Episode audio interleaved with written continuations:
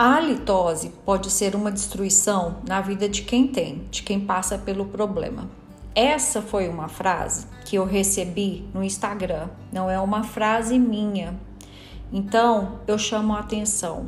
Karine, que loucura é essa? Realmente isso afeta tanto assim a questão do mau hálito, da halitose? Como que ela afeta dessa forma as pessoas? Bom, sentir ou acreditar que tem mau hálito, seja por pelo motivo que for, isso é muito comum. O que a gente vê cada vez mais nos nossos consultórios é uma dúvida, uma dúvida bem grande, que leva à insegurança sobre a qualidade do próprio hálito. E essas pessoas que passam pelo problema, elas muitas vezes guardam o problema com elas. É claro, muita gente vem para consulta, viaja por alguns consultórios aí pelo Brasil, por profissionais que fazem diagnóstico e tratamento do mau hálito, profissionais indicados pela Associação Brasileira de Halitose recebem esses pacientes, mas muitas vezes, quando a gente dá o diagnóstico de que a pessoa tenha uma halitose que eu chamo de subclínica, mas que no passado foi chamado de halitose imaginária, pseudohalitose, hoje é também chamada de halitose subjetiva. A pessoa ela fica descrente, ela fica muitas vezes irritada, incomodada com é, o diagnóstico.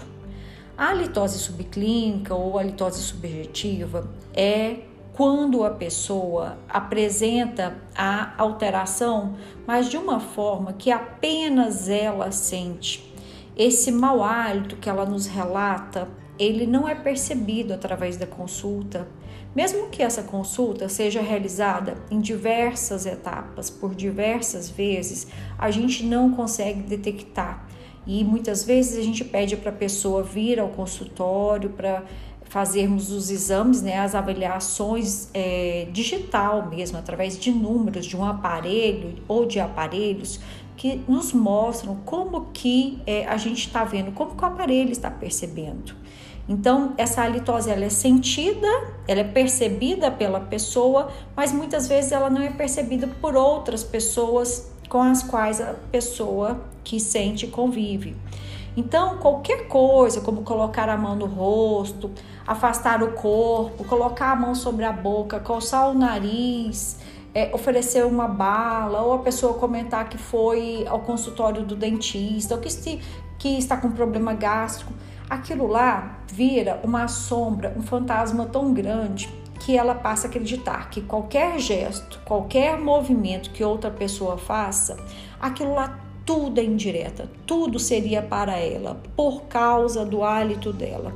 Quando muitas vezes a pessoa ela tem rinite, ou ela tem segurança em relação ao próprio hálito, então na hora que ela vai conversar, ela se afasta, ela vira o rosto, ou ela oferece chiclete, porque ela realmente ela tem chiclete, ela tem um hábito de chupar chiclete, e como ela gosta, ela vai oferecer para outra pessoa também, porque não fica legal você chupar um chiclete e, e tirar na frente de outra pessoa não oferecer.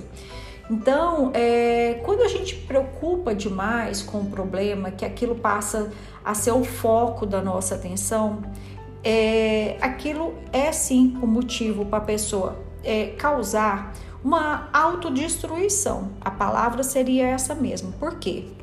Se você vive em função disso, deixou isso atrapalhar a sua vida do modo que você tem segurança por quase 24 horas, que é o nosso tempo é, de, é, de, durante um dia, né? Temos 24 horas. Então, às vezes, só se dormindo não tem. E muitas vezes a gente até recebe relatos, sim, de pessoas que sonham, que tiveram pesadelo em relação ao próprio hálito.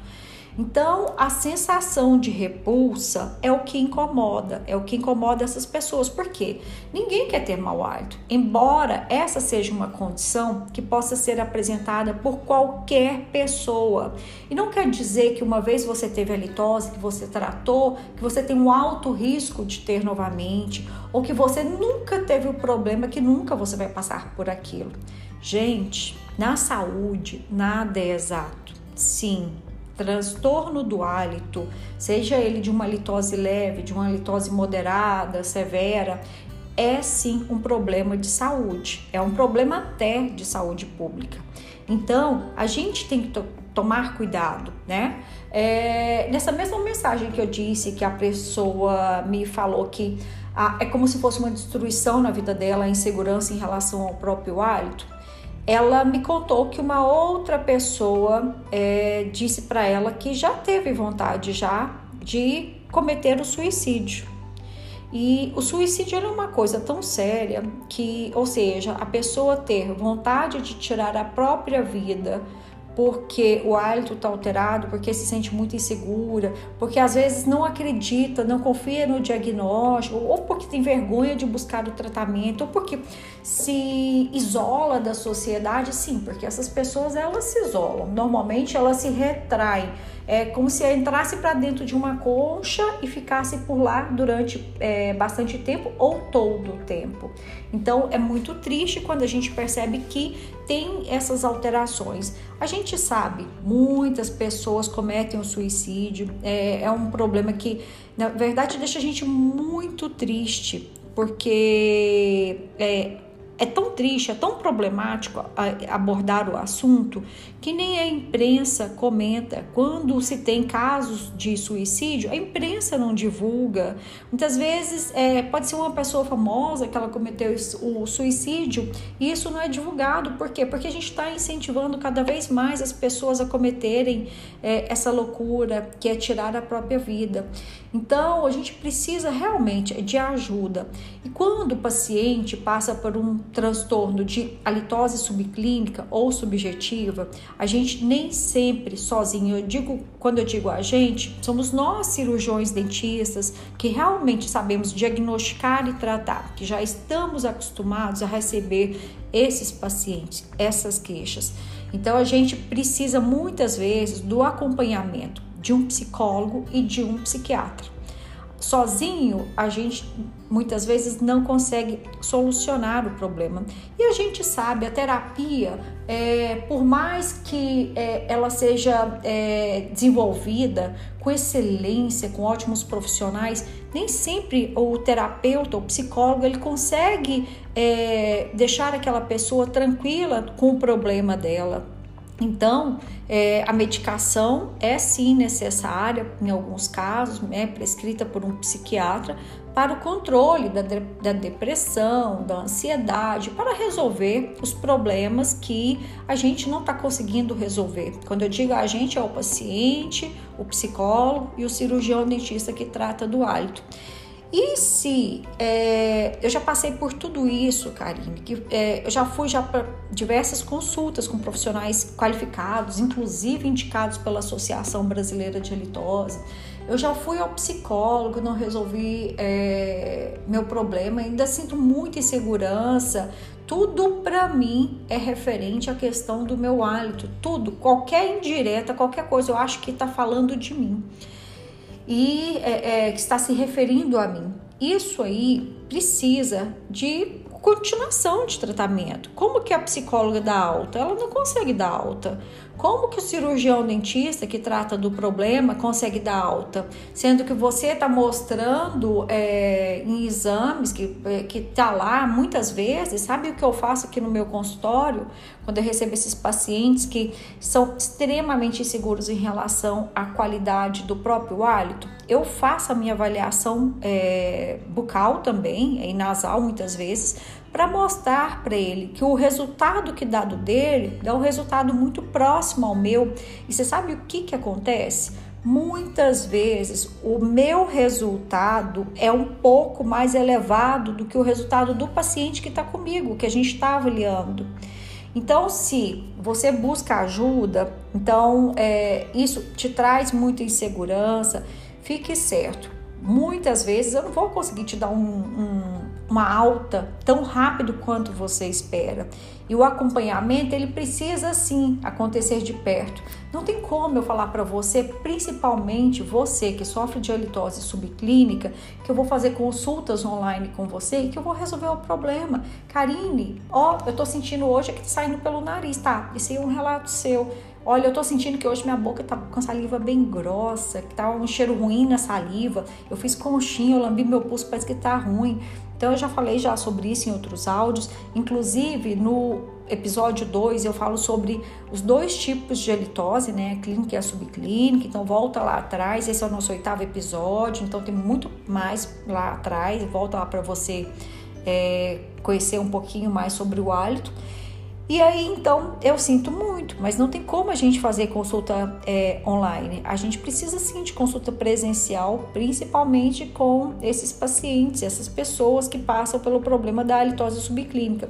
E aí, não satisfeito com o diagnóstico, com o tratamento de psicólogo, psiquiatra, não satisfeito com o que a, a, as próprias pessoas que convivem com a pessoa relatam, porque é, o que a gente orienta é que se pergunte para a pessoa em casa, pode ser a mãe, o marido, namorado, filho, é, qualquer pessoa que seja do seu convívio, que você tenha proximidade, que você possa confiar e que você goste. E aí, quando a gente é, não consegue, por exemplo, ter esse resultado, mesmo as pessoas falando, eu vou sim é, te propor um tratamento.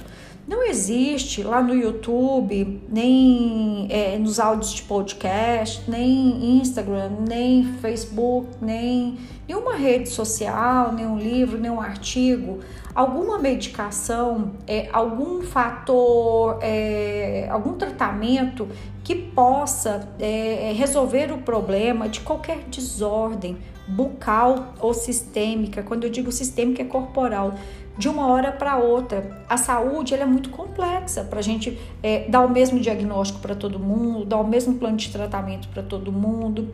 Então, o acompanhamento, por exemplo, você tem colesterol alto, você vai ter que acompanhar. Você está tá tratando de acne, você vai ter que acompanhar. Você precisa de fazer suas manutenções preventivas no cirurgião dentista, seja para manter a saúde da gengiva, para evitar a cárie, para evitar o mau hálito ou para controlar todos esses outros problemas. Na verdade, o que nós fazemos em tratamento na saúde, tanto eu, cirurgião dentista, como qualquer outro profissionais, inclusive os médicos, nós tratamos, nós tratamos e controlamos a saúde, mas tudo dentro dos nossos limites, porque a gente não tem o poder de convencimento de tudo que precisa. E uma coisa que eu quero deixar aqui, é, que fique bem claro, quero deixar aqui registrado, é que nós precisamos do comprometimento das pessoas que buscam pelos tratamentos. Nós precisamos que as pessoas sejam honestas, que não nos omitam problemas, que não nos omitam situações. Por exemplo, é, muito desses pacientes esperam que que eles vão até o consultório, vão até o consultório de um cirurgião dentista e que o cirurgião dentista muitas vezes ele não é preparado para receber aquele paciente, receber é, essa, essa queixa do hálito e você não fala nada. Você quer avisar, ah, será que eu tenho mau hálito? Vou esperar para ver se ele fala. Ele não vai falar. Isso é pouco provável. Primeiro porque hoje em pandemia ninguém mais fica sem máscara para receber o paciente. E antigamente, mesmo assim, quando, mesmo quando o paciente recebia ou não recebia de máscara, ele não ia falar, ah, você não fez essa queixa para ele, como é que ele vai adivinhar? A não ser que você, no momento, estivesse com hálito fortíssimo, que é o hálito que essas pessoas muitas vezes acreditam que tem, que é o hálito super forte, que contamina qualquer ambiente, que se ela conversar, mesmo a uma distância de um metro, um metro e meio, a outra pessoa consegue sentir. Então a gente tem que tomar cuidado com isso, tomar cuidado com a nossa percepção. E quando eu digo, ah, é. E que eu também recebi nessa mesma mensagem uma informação assim: eu sei que você vai achar que isso é coisa da minha cabeça. Jamais eu penso isso. Por quê? Porque eu sei que é coisa da cabeça, eu entendo muito bem, eu conheço do nosso organismo, eu conheço da sensação é, subclínica, eu sei fazer o diagnóstico do hálito, conheço a anatomia da nossa cabeça, da nossa, da nossa face, do pescoço, do nosso sistema gástrico. Então, eu não acho que é coisa de cabeça, eu não subestimo a queixa do paciente. Eu só acho que precisa de acompanhamento, porque se eu estou mostrando que meu aparelho não identificou, se antes de pandemia, também quando eu fazia o exame através do meu olfato, que é organoléptico, eu também não sentia, então é porque a gente tem um problema, mas é um problema que você sente. Você sente, eu não sinto, meu aparelho não sente. Então a gente é, nesses casos, precisa de um acompanhamento, acompanhamento de perto e acompanhamento por um longo período de tempo, até você ter segurança, até você é, ver que o problema está na sua percepção, é, pelo menos. E é, uma das coisas que leva a essa percepção é a alteração de paladar. Então, a alteração da boca amarga, do gosto ruim, como dizem aqui em Goiás, de cabo de guarda-chuva e de um monte de outras coisas mais, é, corrimão de delegacia, a gente precisa de tentar solucionar essa questão da percepção do gosto, tá? Que muitas vezes é uma coisa que a gente consegue resolver mais fácil, certo?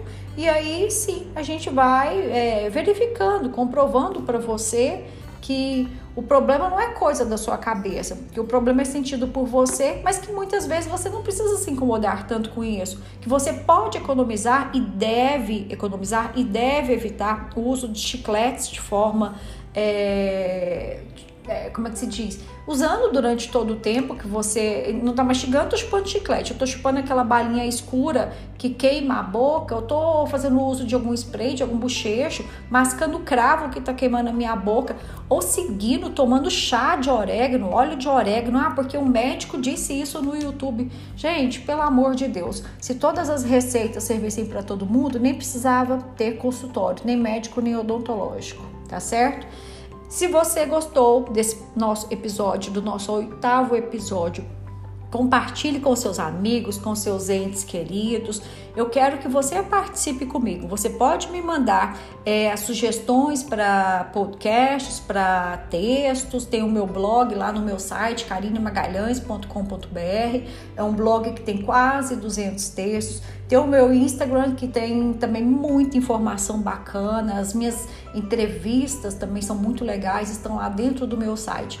O que não falta é informação, informação de qualidade. Tome muito cuidado, porque mesmo que o profissional ele seja um excelente profissional, ele pode escorregar, todos nós podemos escorregar, tá bom? Um grande beijo e até a próxima.